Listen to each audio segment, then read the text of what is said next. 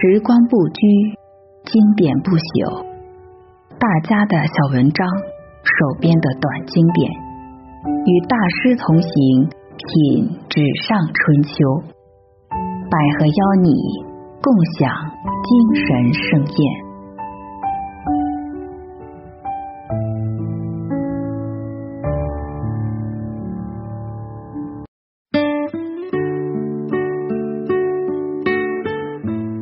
今晚我们一同欣赏的是野夫的《母亲的老皮箱》。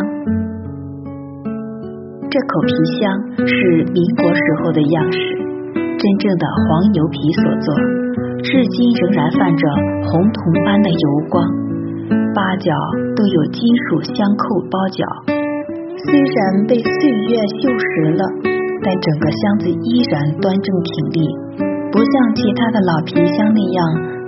萎靡烟软，仿佛一个饱经沧桑的老人，还很硬朗的活着。我的父母是在偏远的土家山寨相识和相恋的，大约在一九五三年，他们决定结婚。那时的他们一贫如洗，母亲的嫁妆大约就是这口他从省城带到山里的皮箱。我的童年。家中也有各种木箱、纸箱，但唯有这口箱子，母亲把它藏到高处，不让我们姐弟轻易触碰。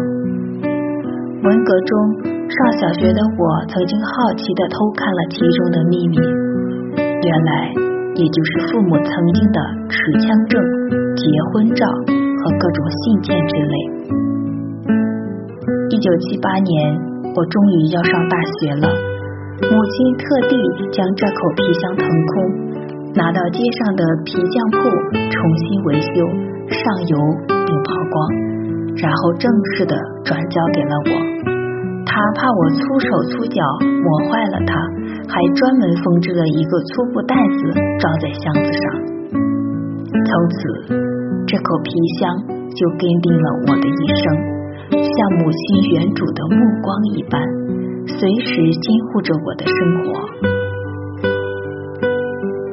我上大学带着他，工作带着他，去省城、武汉工作和再次上学，他依旧是我不离不弃的爱物，囊括了我的全部物品。一九八八年，我远走海南，拎着这唯一的行囊赶火车，坐海船。枕着他在南方的码头露宿。一九八九年，从海口仓皇北归之日，我抛弃了各种随身物品，却仍然将所有的珍爱之物塞进这口皮箱，扛着它流亡千里。我突然消失在大街上一年多之后，母亲扶着老妇前来探监时。仍旧给我带来了这口皮箱。出狱之际，我把所有的衣物都赠给了那些穷困的犯人，只有这口箱子，我还是固执的带着它走向了自由。而今箱子还在，父母却没有了。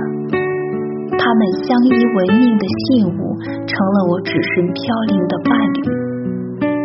我像年轻时代的父母一样，在箱子里装满了我的各种证件和纪念品：毕业证、工作证、判决书、释放证、结婚证、离婚证、日记、发黄的情书、曾经的警徽和犯人的胸牌，仿佛没有这一切。